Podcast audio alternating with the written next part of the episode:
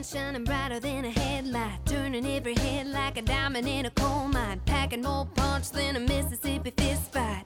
Oh, oh, oh, my mind. Walked my way, took my hand, said, let's go. Had more game than the Mandalay Casino. Thought I hit the jackpot. 嗨，各位同学，大家好，我是姚老师，欢迎来到这一期的英语口语美养成。今天的话呢，我们来学这样两个句子：She's a total nightmare.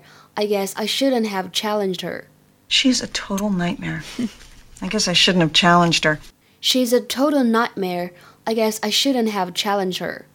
整句话的意思呢，就是她太难对付了，我真不应该挑战她的权威的，或者说我真不应该当初挑战她。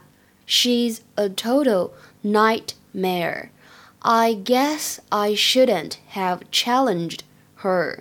整个句子当中呢，我们要注意一下，首先这个 nightmare 当中呢可以有一个不完全失去爆破的现象。而句子末尾的 challenged her 这里呢可以有击穿爆破的现象，听起来呢就会觉得读的是 challenged her，就这样的感觉。Oh, I take it you've met Maisy Gibbons. She's a total nightmare. I guess I shouldn't have challenged her. Oh dear. Because now no one on the play committee even wants to talk to me. 这个单词 nightmare 表示的是噩梦的意思，比如说 she is troubled with nightmare，She is troubled with nightmare，她为噩梦所困扰，或者说所折磨。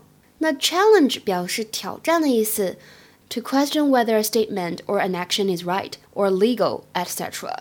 就是去挑战别人的权威啊，质疑别人这样的意思。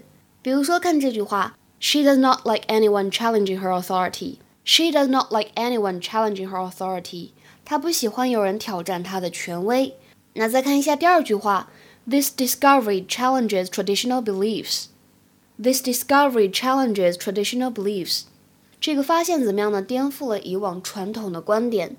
那字幕当中把这个 challenge 翻译成顶嘴或者反驳，其实，在英语当中呢，更贴切的顶嘴或者反驳的说法，尤其是用来描述孩子啊，是用这样一个动词短语，叫做 talk back。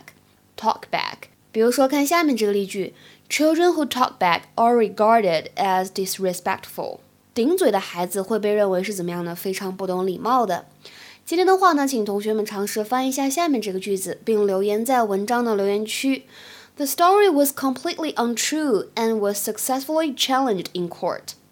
The story was completely untrue and was successfully challenged in court. 什么意思呢？欢迎各位同学的积极探讨。OK，今天的节目呢就先讲到这里了。See you guys around，我们下期节目再会，拜拜。